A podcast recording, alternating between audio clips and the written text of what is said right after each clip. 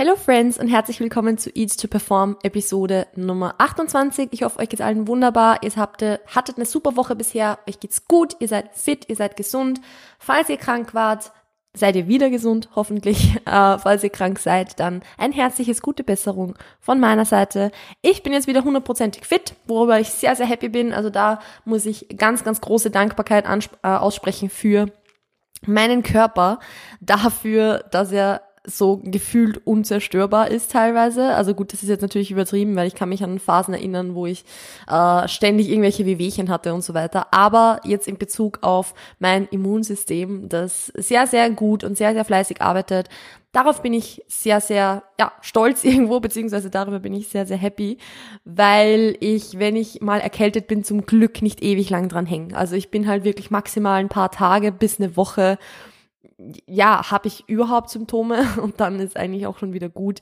Und ich weiß, dass es sehr, sehr mühsam sein kann, weil ich kenne es aus meiner Vergangenheit, wenn, dann, wenn man ewig an so einer, so einer Erkältung oder einer Krankheit oder so hängt, und ich bin sehr froh, dass das jetzt mittlerweile nicht mehr so ist und dass ich da auch wieder, ja, anständig Podcast recorden kann, ohne eine unendlich nasale Stimme zu haben. Also das ist sehr, sehr angenehm.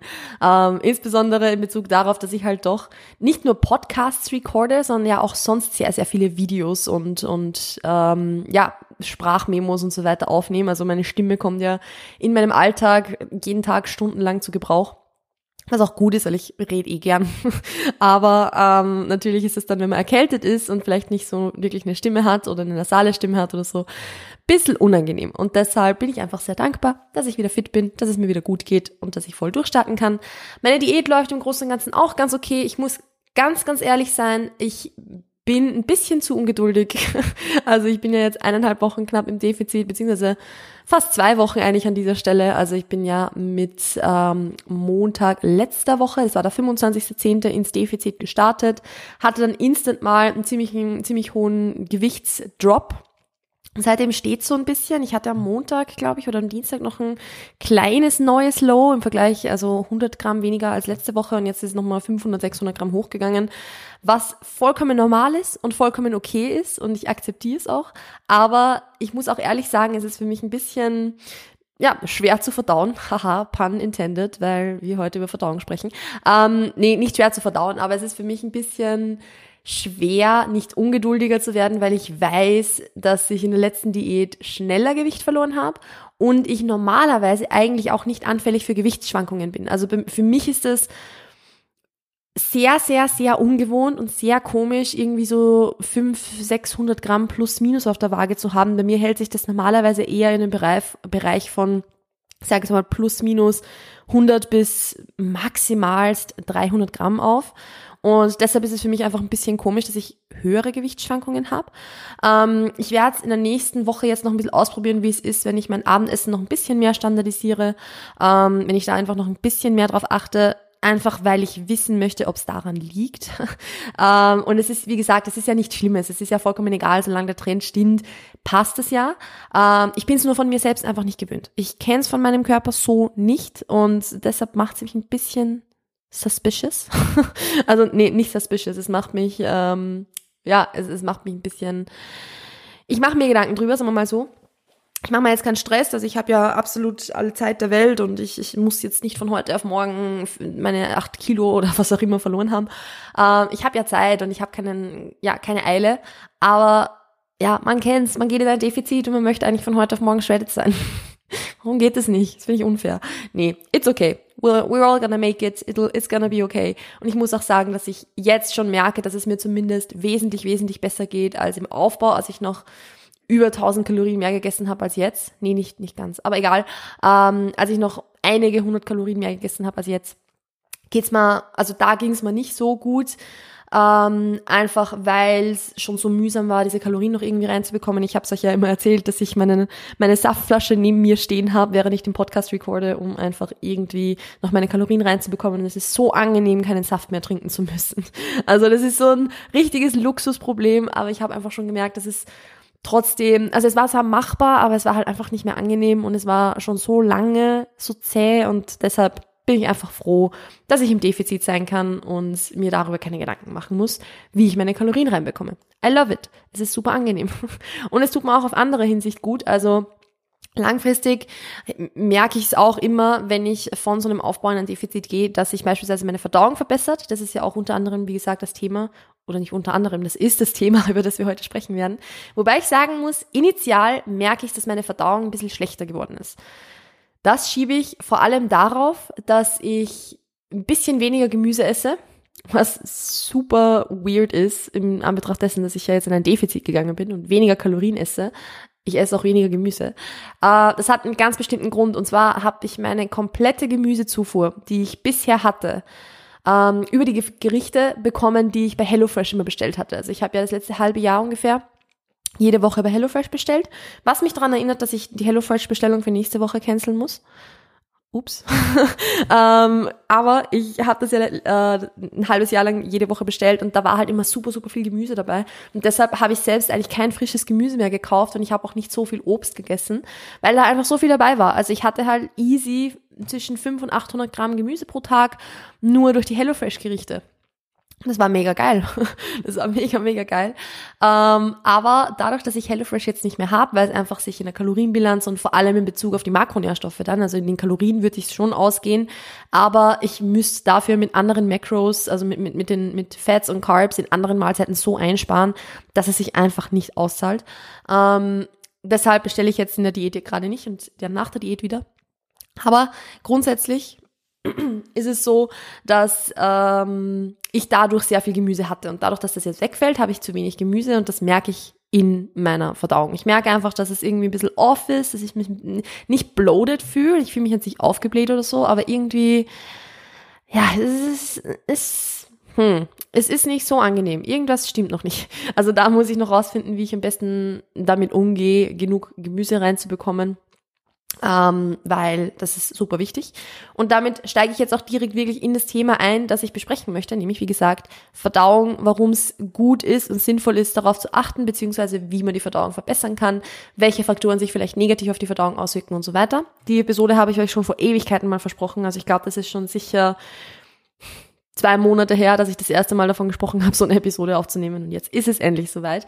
Also wir sprechen darüber, man muss da dazu sagen, Verdauung ist ja etwas, was ich mit meinen KundInnen auch als Tracking-Parameter tatsächlich betrachte. Also wer vielleicht einen Einblick in mein Coaching hat oder so, egal ob ihr einen Einblick habt, ich werde es euch ganz kurz erzählen.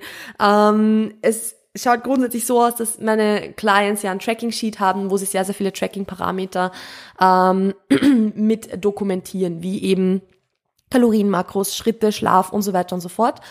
Und ein so ein Dokumentationsfaktor, Parameter, ist die Verdauung. Also ich lasse meine Clients auch wirklich jeden Tag die Verdauung bewerten von, also auf einer Skala von minus zwei bis plus zwei, ob die Verdauung wirklich, wirklich gut war oder ob sie schlecht war. Das bedeutet, im Endeffekt eine plus zwei in dem Zusammenhang ist einfach, es flutscht alles, es passt alles. Wenn du normalerweise jeden Tag morgens auf Toilette kannst und an diesem Tag morgens auf Toilette warst und dich danach gut fühlst, ist es eine plus zwei.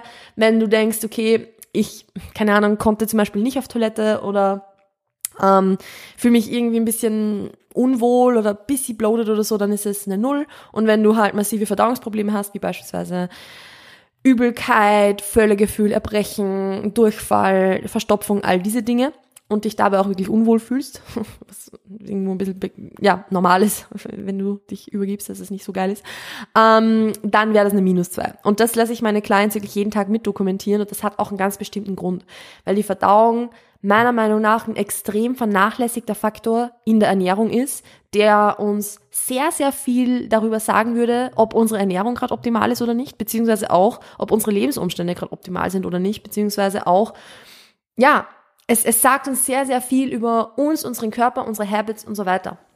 Und wenn die Verdauung off ist, dann ist es eigentlich immer etwas, das man sich anschauen kann und mit Sicherheit auf irgendeine Art und Weise verbessern kann da muss man ein bisschen wieder zurückgreifen in die Episode, die ich schon mal aufgenommen habe zum Thema Stressmanagement. Also das war Episode Nummer 22. Ich finde das so krass, weil irgendwie das ist sechs Episoden her und mir kommt es vor, als wäre die Episode so gestern gewesen. Also irgendwie vergeht die Zeit so schnell, aber es sind auch nur drei Wochen, es sind ja zwei Episoden. Gut, anyways, ähm, Thema Stressmanagement, da habe ich euch ja schon einen Einblick in quasi das sympathische und das parasympathische System gegeben, den Sympathikus, den Parasympathikus.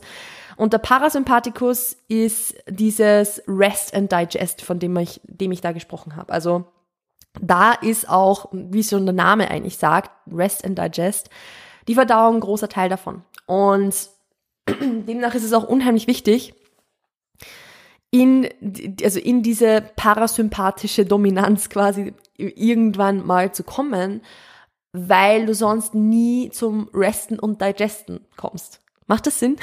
Also das ist jetzt so das ganz äh, das ähm, am einfachsten erklärte. Ähm, man kann es auch so sagen, wenn jetzt beispielsweise dein Stress super hoch ist, natürlich auch die, die, die Ernährung selbst vielleicht nicht suboptimal ist, klar, das müssen wir uns definitiv anschauen, aber auch jetzt ähm, der Stress einfach in deinem Alltag deine Kapazitäten übersteigst, dann bist du sehr, sehr ja, sympathisch dominant, unter Anführungszeichen.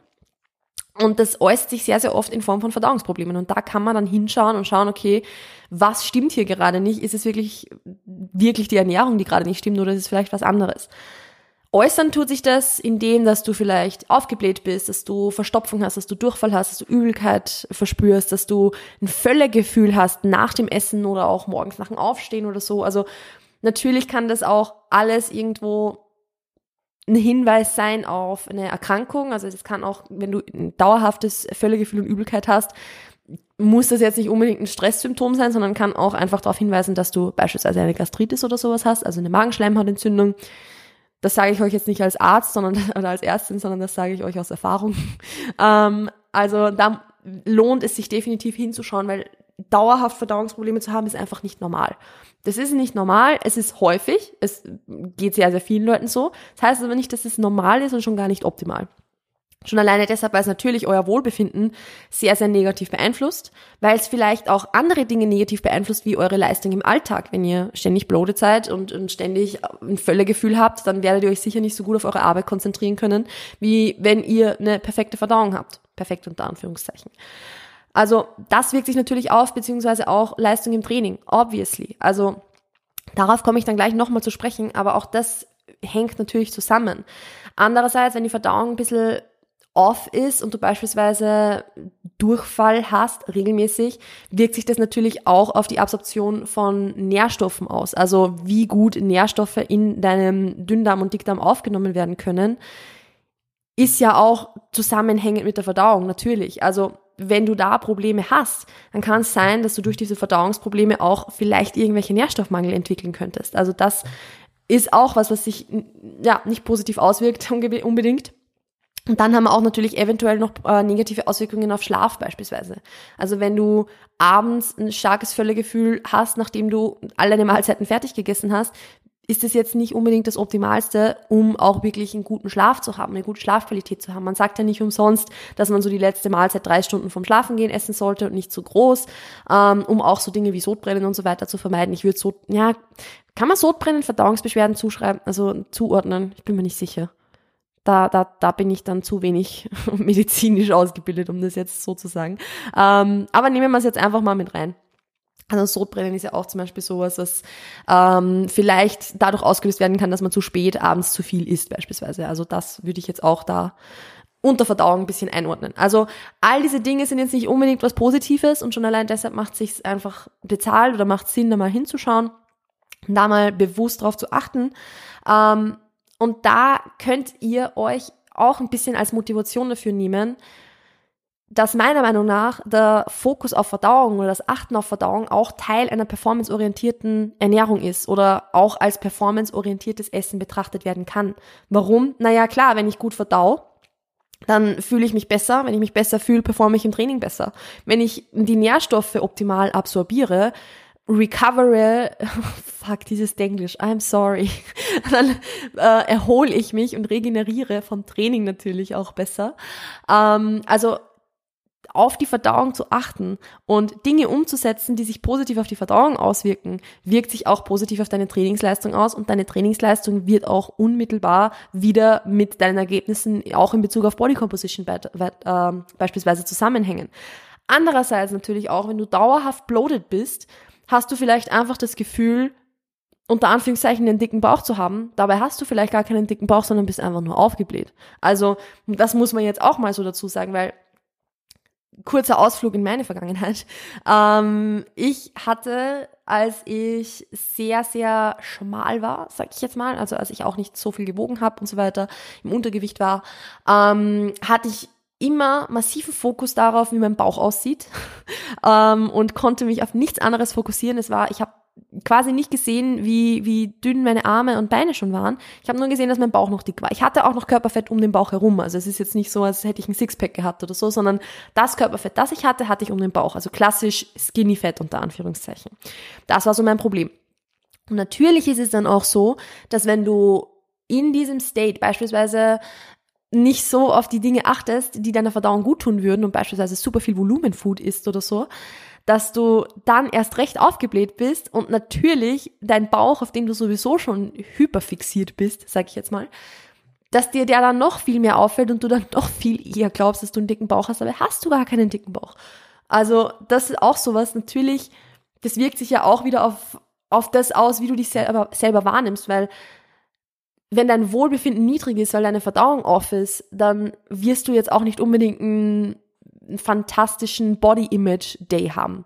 Also es ist ja auch ganz klassisch zusammenhängend mit der Menstruation, wenn du dich da aufgebläht fühlst oder vielleicht ein bisschen Durchfall hast oder Verstopfung hast oder so, hängt es ja instant damit zusammen, dass du dich meistens dann in deiner Haut nicht wohlfühlst. Also da ist es auch wert, darauf zu achten und das ist auch ein guter Grund, da hinzuhören oder hinzuschauen, um einfach dein Wohlbefinden zu verbessern ist, also all das ist eine gute Motivation, sage ich jetzt mal, ähm, um deine Ernährung zu optimieren und deine Umstände zu optimieren, um einfach deiner Verdauung was Gutes zu tun. Und jetzt werde ich da auch direkt drauf eingehen, was man tun kann, um die Verdauung zu verbessern, weil das ist, glaube ich, so das, warum ihr alle gekommen seid, äh, warum ihr diese Episode jetzt hört. Und deshalb komme ich jetzt endlich mal zum Punkt. Ähm, und zwar, ich fange, ich, ich, also ich teile es jetzt auf drei unterschiedliche Teile, sage ich mal, ein bisschen auf. Das erste ist mal natürlich die Ernährung selbst. Das zweite ist das, wie du isst, also so die Esssituation quasi. Und das letzte sind Stresslevel, ähm, weil all diese Dinge gleichermaßen auf die Verdauung wirken. Thema Ernährung, da haben wir natürlich im ersten Punkt gleich mal Unverträglichkeiten. Offensichtlich. also, wenn du irgendwelche Unverträglichkeiten hast, natürlich wird sich das, wenn du dann diese Lebensmittel konsumierst, in irgendeiner Art und Weise vielleicht nicht unbedingt positiv auswirken. Das Problem dabei ist, dass man ja oft, wenn man Verdauungsprobleme hat und die dann nicht zuordnen kann, ja nicht unbedingt weiß, dass man Unverträglichkeiten haben könnte oder dass man Unverträglichkeiten vielleicht hat. Das ist zum Beispiel sowas, da kommt es immer so ein bisschen drauf an, was man vermutet und wie man dann am besten darauf reagiert. Ich habe da mal einen Beitrag drüber geschrieben auf Instagram, also da müsst ihr einfach ein bisschen runterscrollen. Es ist ein pinker Beitrag, glaube ich, wo ähm, ich über verschiedenste Unverträglichkeiten geschrieben habe und wie man dann am besten damit umgeht und welche man austesten lassen muss, welche nicht. Aber grundsätzlich ist es mal so, wenn du zum Beispiel vermutest, eine Unverträglichkeit gegen Laktose oder Gluten oder was auch immer zu haben, geh zu einem Arzt und lass es überprüfen. Im, also wenn es um Unverträglichkeiten geht, würde ich es wirklich in den meisten Fällen einfach abchecken lassen, einfach überprüfen lassen. Wenn du jetzt wirklich so massive Symptome hast, dass du beispielsweise nach jeder Mahlzeit, wo du Milchprodukte isst, dich übergeben musst, dann ist es vielleicht gut eindeutig genug, um zu sagen, okay, ich lasse jetzt einfach mal die Milchprodukte weg und schaue, wie es mir dann geht. Finde ich okay, kann man machen. Bei anderen Unverträglichkeiten ist das leider nicht ganz so einfach, weil beispielsweise bei Gluten, und ich rede jetzt da wirklich beispielsweise von der Zöliakie, ist es so, dass du nie auf eigene Faust eine Eliminationsdiät quasi machen sollst. Also du solltest nicht einfach die Lebensmittel weglassen, die Gluten enthalten und dann schauen, ob es dir besser geht, weil das Ding ist, wenn es dir dann besser geht, dann wirst du das ja natürlich beibehalten. Das ist ja gut so grundsätzlich. Aber wenn du es dann diagnostizieren lassen möchtest, lässt sich eine Zöliakie, wenn du kein Gluten konsumierst, nicht mehr nachweisen oder nur sehr, sehr schwer nachweisen.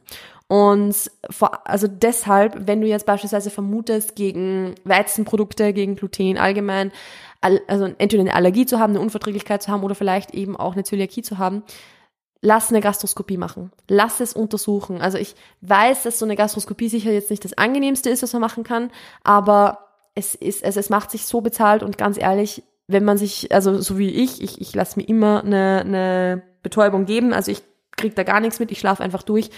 Man kriegt's nicht mit. Also du schläfst ein, du wachst auf und dann schlafst halt den restlichen Tag und ja, es geht halt einen Tag drauf, gut. Aber das war's auch schon. Also Mehr passiert da nicht. Und du kriegst es auch nicht mit, es tut nicht weh, gar nichts. Und deshalb, ich würde es wirklich empfehlen, das zu machen, gemeinsam mit einem Blutbild. Wenn du Verdauungsprobleme hast und glaubst, die einem gewissen Lebensmittel zuordnen zu können, sprich mit einem Arzt drüber. Sprich unbedingt mit einem Arzt drüber oder mit einem Experten in, oder einer Expertin in diesem Zusammenhang. Finde ich unheimlich wichtig und unheimlich sinnvoll, weil das ist was, das bereust du nur, wenn du es nicht machst. Wenn du, wenn du es nicht machst und einfach nicht drauf kommst, was das Problem sein könnte, ja, Schuss ins Knie. Also macht sich einfach nicht bezahlt. Und deshalb, ja, macht es. Ähm, wie gesagt, wenn es jetzt um Milchprodukte oder so geht, ist das jetzt nicht ganz so tragisch. Also da kann man es auch weglassen und äh, wenn man es dann später mal diagnostizieren möchte, trotzdem noch diagnostizieren. Das ist nicht das Problem. Aber wie gesagt, Unverträglichkeiten einfach mal schauen, beziehungsweise wenn keine Unverträglichkeit da ist und trotzdem die Verdauungsprobleme da, dann kann man es ja zumindest mal ausschließen. Und das ist ja auch schon mal gut. Also man kann ja da äh, auch nach Ausschlussverfahren vorgehen, welche Dinge vielleicht, äh, oder man, es macht sogar Sinn, nach Ausschlussverfahren vorzugehen, um zu schauen, was ist es, was meiner Verdauung ja gerade so, so nicht gut tut. Gehen wir weiter im, im Text. Äh, das nächste, was ich unbedingt beachten würde, ist das Thema Kohlensäure. Also das ist was, was ich mir auch bei KundInnen beispielsweise anschaue, wenn die Ernährung nicht, äh, wenn die Verdauung nicht passt, ähm, beziehungsweise vor allem, wenn es um um Bloating geht, um Aufgeblähtsein geht, ähm, dann würde ich mir definitiv Kohlensäure mal anschauen und das Ausmaß, in dem Kohlensäure konsumiert wird, weil gerade in unserer Fitnessbubble ist es halt das Normalste der Welt irgendwie zwei, drei, zwei Monster am Tag zu trinken und dann irgendwie noch ähm, eine Cola Light oder eine Cola Zero dazu und dann dort noch eine Fanta Zero und da auch noch ein bisschen Leitgetränk. Also was ja auch vollkommen okay ist. Also es ist ja grundsätzlich nichts dagegen auszusetzen, solange man es halt verträgt. Und viele schieben es dann auf die Süßstoffe, dass das das Problem ist. Komme ich auch später nochmal dazu. Aber gerade wenn man es in Bezug auf Leitgetränke betrachtet, ist es oft gar nicht der Süßstoff, sondern das ist es eher die Kohlensäure, die dazu, führt, dass du bloated bist. Hier auch nochmal, kurzer Ausflug in meine Vergangenheit. Prep 2019. Ich habe in der Prep ungefähr drei bis viereinhalb Liter Leitgetränke mit Kohlensäure am Tag getrunken. Es gab keinen einzigen Tag, an dem ich nicht bloated war. Also ähm, kurz ein bisschen Reality behind the scenes, weil das ist natürlich was, was man nie shared und was ich auch damals nicht geteilt habe. Äh, ich war jeden Tag aufgebläht. Es war nicht angenehm. Would not recommend. Also gerade in der Prep würde ich definitiv den Süßstoffkonsum auf irgendeine Art und Weise, ah, den Süßstoff, Entschuldigung, den, den Leitgetränkkonsum wirklich auch ähm, limitieren, um da einfach safe zu sein und um da einfach äh, der Verdauung was Gutes zu tun.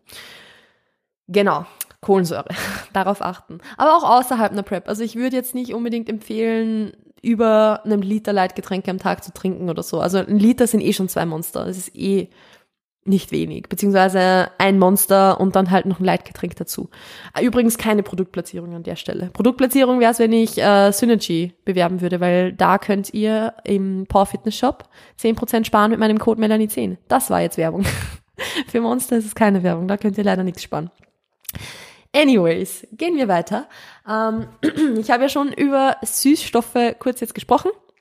Und natürlich sind auch Süßstoffe was, was sich auf die Verdauung negativ auswirken kann. Das ist eine, einerseits mal deshalb so, wenn wir ähm, beispielsweise Zuckeralkohole betrachten können, die in Kaugummi und so weiter drin sind. Oh, Kaugummi ist auch ein guter Punkt. Kaugummi ist auch ein guter Punkt. Das schreibe ich mir jetzt noch auf und da gehe ich dann nochmal drauf ein. Aber ähm, in Kaugummi beispielsweise sind äh, Zuckeralkohole enthalten und der Körper kann diese Zuckeralkohole nicht aufbrechen. Und deshalb steht auf Kaugummis auch hinten drauf, dass hoher Konsum abführend wirken kann weil diese Zuckeralkohole wirklich genau diesen Effekt haben, wenn zu viel konsumiert wird. Also das ist mal was, auf das ich definitiv achten würde. Kaugummi reduzieren oder generell, wenn ihr zuckeralkoholhaltige Dinge konsumiert, wirklich achten, dass das ein Limit hat, dass ihr jetzt nicht vier Packungen Kaugummi am Tag kaut. Ähm, und auf der anderen Seite aber natürlich auch andere Süßstoffe wie Aspartam, was haben wir noch alles? Jetzt fällt es mir gar nicht ein. Acesulfam K und so weiter und so fort sind jetzt nicht unbedingt was, was sich eins zu eins sofort negativ auf die Verdauung auswirkt. Und ich muss auch jetzt ganz ehrlich sagen, ich weiß gerade nicht, wie die Datenlage dahingehend aussieht. Aber rein aus anekdotischem Wissen und aus anekdotischen Daten quasi, also was Leute eben erzählen oder was ich jetzt aus der Coaching-Erfahrung auch weiß, merkt man schon, dass zu hoher Süßstoffkonsum vielleicht ein bisschen aufblähend wirken kann oder dass es die Verdauung ein bisschen negativ beeinflusst. Und deshalb würde ich da auf alle Fälle auch die Süßstoffe reduzieren. Äh, macht auch in anderer Hinsicht definitiv Sinn, die Süßstoffe zu reduzieren. Nicht jetzt aus wirklich per se gesundheitlichen Gründen, weil Süßstoffe sind ja unbedenklich, was das betrifft. Aber ähm, im Hinblick auf Appetit und so weiter kann man schon auch drüber quatschen, ob Süßstoffe da nicht vielleicht ein bisschen kontraproduktiv sind. Das ist eine, äh, ein Thema für eine andere Episode. Wenn euch das interessiert, dann schreibt mir einfach eine kurze Nachricht durch oder gebt mir irgendwie kurz Bescheid. ähm, also schreibt mir am besten einfach auf Instagram. Wenn ihr mir noch nicht auf Instagram folgt, at Mut, da unbedingt vorbeischauen. Da gibt's auch regelmäßig Content in Form von Info Infografiken, beziehungsweise nehme ich euch da so gut ich es kann und schaffe in meinen Alltag mit. Oft vergesse ich es und übersehe ich es eh, aber schaut da am besten vorbei und schreibt mir eine Nachricht, wenn euch das Thema Süßstoffe nochmal genauer interessieren würde, weil da würde ich ehrlich gesagt gern nochmal drüber sprechen. Ich habe auch für Lift the Standard, also für unsere Bodybuilding-Bildungsplattform liftthestandard.com, ähm, geplant, ein In-Depth-Video darüber zu machen, also wo es wirklich dann im Detail darum geht, was die Evidence sagt. Ähm, hier würde ich es ein bisschen praxisrelevanter halten. Aber lasst mich wissen, wenn euch das interessiert. Genau. Das war jetzt relativ viel Werbung für eine Episode, oder? War das zu viel? I'm sorry. Ähm, ja, dann haben wir das Thema Kaugummi. Das hätte ich jetzt eigentlich total vergessen anzusprechen, aber ich möchte trotzdem kurz drauf eingehen. Kaugummi wirkt sich auch deshalb auf die Verdauung negativ aus, nicht nur wegen dieser Zuckeralkohole, sondern auch, weil es sehr dazu animiert, sehr viel Luft zu schlucken. Und was passiert mit Luft, die man im Bauch hat? Naja, die muss ja irgendwie wieder raus. Entweder oben oder unten. Beides nicht sehr angenehm. Also ist ja irgendwo auch logisch, ähm, beziehungsweise irgendwo ein bisschen Common Sense, dass man da vielleicht dann nicht zu viel konsumieren sollte davon. Beziehungsweise mal schauen kann, wenn man immer aufgebläht ist oder oft aufgebläht ist, wie der Kaugummikonsum ist. Gut, Kaugummikonsum hängt auch so ein bisschen zusammen mit dem nächsten Thema, nämlich Mahlzeitenfrequenz, weil meistens wird Kaugummi ja verwendet, um sich von einer Mahlzeit zur nächsten irgendwie so ein bisschen zu überbrücken oder so drüber zu helfen. Ähm, Mahlzeitenfrequenz ist auch was, das sich auf die Verdauung positiv oder negativ auswirken kann. Negativ dann, wenn die Mahlzeiten entweder zu knapp hintereinander sind, also wenn du jetzt beispielsweise im Stundentakt etwas isst und deinem Verdauungssystem nie wirklich Zeit gibst dazwischen, um mal zu arbeiten, so quasi, sondern oder um, zu arbeiten und dann auch natürlich wieder zu resten. Ähm, auf der anderen Seite natürlich, wenn Mahlzeiten zu weit auseinander sind. Das ist jetzt beides auch was, wo ich ehrlich gesagt keine Evidence dazu habe, sondern nur meine persönliche Erfahrung oder auch Erfahrungen von KundInnen, dass wenn Mahlzeiten zu knapp hintereinander sind, das ein bisschen zu Bloating führen kann, das kenne ich von mir selbst, oder zu weit auseinander, ähm, so dass die Mahlzeiten dann zum Beispiel super groß sind und demnach zu Verdauungsproblemen führen. Oder auch Vielleicht kennt ihr das auch, das ist so ein Problem, das ich relativ regelmäßig tatsächlich habe, wenn ich ähm, meine Mahlzeiten zu weit auseinanderlege und dann irgendwie sechs Stunden dazwischen nichts esse, dann komme ich so an den Punkt, wo ich Bauchschmerzen habe und wo mir übel ist, weil ich nichts gegessen habe. Und wo ich dann nichts mehr essen will, weil ich Bauchschmerzen habe und mir übel ist. Und ja, es ist, macht einfach keinen Sinn, weil ja, es ist, nein.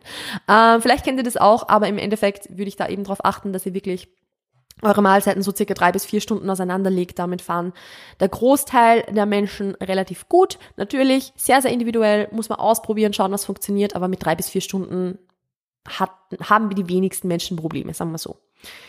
Da kommen wir auch jetzt zum Thema Mahlzeitengröße. Das habe ich jetzt schon kurz gespoilert. Äh, wenn zum Beispiel Mahlzeiten zu weit auseinander sind, dann ist es ja auch oft so, auch wenn man zu wenige Mahlzeiten hat, dass sie dann sehr, sehr, sehr groß sind. Und wenn Mahlzeiten sehr, sehr, sehr groß sind, ist es einfach sehr viel, dass wir unserem Körper auf einmal zuführen, sage ich mal. Es gibt Leute, die sind das gewöhnt und für die ist das vollkommen okay. Für viele Leute ist es auch ein Problem, dass einfach zu große Mahlzeiten der Verdauung dann ein bisschen zu Lasten liegen und dann man Verdauungsprobleme in irgendeiner Art und Weise hat. Das trifft einerseits darauf zu, wenn man jetzt zum Beispiel sehr, sehr viel Gemüse oder so isst, sehr, sehr viel Volumenfood, da komme ich jetzt dann auch zum Thema Lebensmittelauswahl später noch, aber auch beispielsweise in Bezug auf die Makronährstoffe. Also wenn man zu viel Protein auf einmal hat, ist es auch sehr oft eine, eine Ursache davon, dass man zum Beispiel aufgebläht ist. Also ich würde Protein je nach Körpergewicht ein bisschen limitieren. Also wie es bei mir jetzt beispielsweise ist, das ist auch was, das muss man ein bisschen experimentieren, was man verträgt und was man nicht verträgt. Ich persönlich limitiere es mit meinen 67, 68 Kilo Körpergewicht auf ungefähr 40 bis 50 Gramm pro Mahlzeit, also so ja, 50 ist mein Upper Limit, weil ich weiß, alles darüber vertrage ich nicht mehr gut.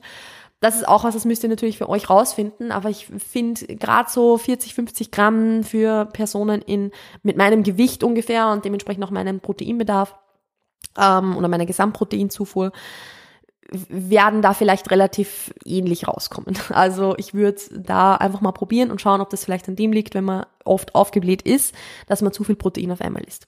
Das ist auch so ein typisches Ding von beispielsweise, wenn man jetzt sich so Protein Cheesecakes macht mit einem mit einer Packung Quark und dazu irgendwie noch ähm, Proteinpulver und noch ein Ei dazu und dann hat eine also ein eine Portion, weil man es halt als Ganzes zum Frühstück isst, irgendwie so 60 Gramm Eiweiß oder so würde ich halt ein bisschen limitieren dann. Und damit komme ich zum letzten Punkt bei der Thema, bei der Thema, perfekt, beim Thema Ernährung. Äh, und das ist eben Lebensmittelauswahl, weil natürlich das ist was, das hängt mit sehr, sehr vielen Dingen zusammen, die ich vorher schon angesprochen habe, eben Süßstoffe und so weiter und so fort. Aber Insbesondere möchte ich da nochmal das Stichwort Volumenfood, Volumenessen hervorheben, weil das natürlich auch was ist, was sehr, sehr blähend wirken kann. Also ich kenne das von mir selbst und kenne das auch von KlientInnen und kenne das auch von anderen Menschen, dass sie zum Beispiel in der Diät, in der Wettkampfvorbereitung irgendwie so, ja, super aufgebläht sind und sich denken, boah, irgendwie, ich habe Bauchschmerzen und mir geht's nicht gut und im anderen Atemzug essen sie dann aber einen kompletten Kopf, ähm, Kopfsalat, ein Blatt, äh, weiß nicht, eine Packung Blattspinat oder was auch immer in einer Mahlzeit, wo halt dann irgendwie 500 Gramm, 1000 Gramm Salat drin sind und dann eben noch 1000 andere Dinge. Und dann hat so eine Mahlzeit mal eineinhalb Kilo Gemüse. Würde ich nicht empfehlen. Schon alleine wegen der Verdauung nicht an. Hat natürlich viele Gründe, warum Volumenessen einfach keinen Sinn macht.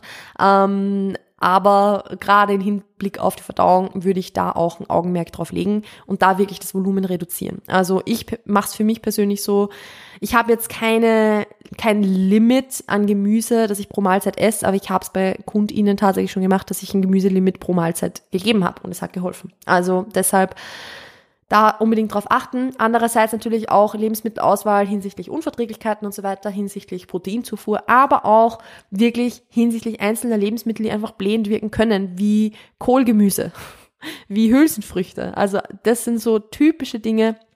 Brokkoli. Sehr, kann sehr, sehr blähend sein in bestimmten Mengen. Aber auch eben Bohnen, Linsen, ähm, wie heißen sie? Äh, Kichererbsen. Ja, ich liebe Kichererbsen unheimlich bloating. Also ja, da einfach ein bisschen drauf achten und eben dann individuelle Dinge, wie beispielsweise manche Leute, ich weiß, dass manche Leute Paprika in Bezug auf die Verdauung einfach nicht vertragen. Also das hat eine Klientin von vor kurzem zu mir gesagt, dass sie Paprika einfach nicht verträgt und dass sie es nicht essen kann. Und ich kenne es auch von anderen Menschen, dass Paprika tatsächlich ein bisschen zu Verdauungsproblemen führen kann. Und deshalb zum Beispiel Paprika.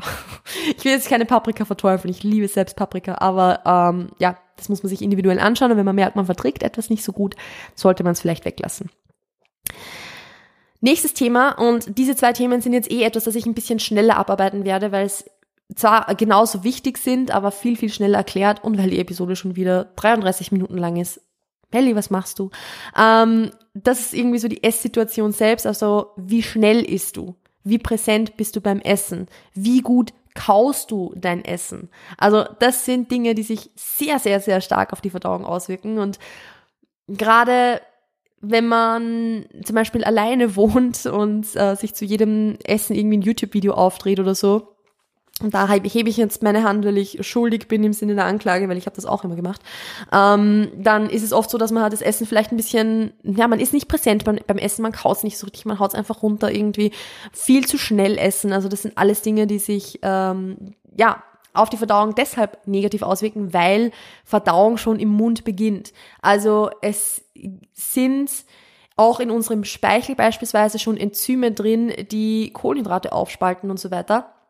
Ähm, und natürlich beginnt damit der, der komplette Verdauungsprozess damit, dass wir gut kauen und unsere Ernährung auch gut einspeicheln. Also dass wir wirklich unseren Speichel benutzen, um schon Nahrungsbestandteile aufzubrechen quasi. Und wenn dieser Step übersprungen wird, dann machen wir es der restlichen Verdauung, so alles halb abwärts, Hals abwärts, machen wir es nur schwerer. Und deshalb würde ich da unbedingt darauf achten, dass man ähm, gut kaut, weil es macht Sinn. Kauen ist Teil der Verdauung.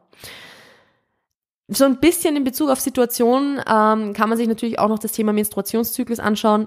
Klar, also wir menstruierenden Individuen kennen das vielleicht, dass um die Periode herum die, die Verdauung ein bisschen schlechter ist, dass man aufgebläht ist, dass man vielleicht ein bisschen Durchfall hat oder so. Das ist natürlich was, da kann man jetzt nur bedingt was dagegen tun. Also man kann natürlich auf all die Dinge schauen, die ich gerade erklärt habe oder die ich erkläre. Ähm, manchmal lässt sich es einfach nicht vermeiden, manchmal ist es einfach so. Gut, aber selbst da ist es gut, wenn man den Zusammenhang kennt, wenn man sich vielleicht mal ein bisschen aufschreibt, wie die Verdauung um die Periode herum ist und schaut, ob das jedes Mal so ist, weil dann muss man sich ja auch keine Sorgen machen, wenn man weiß, okay, ich habe meine Periode und deshalb habe ich jetzt Durchfall. Aber ansonsten passt ja alles, also von dem her, ja. Und der letzte Punkt, den ich am Anfang schon angesprochen habe, wo es eine komplette eigene Episode dazu gibt, aber was ich jetzt nochmal hervorheben möchte, ist das Thema Stress.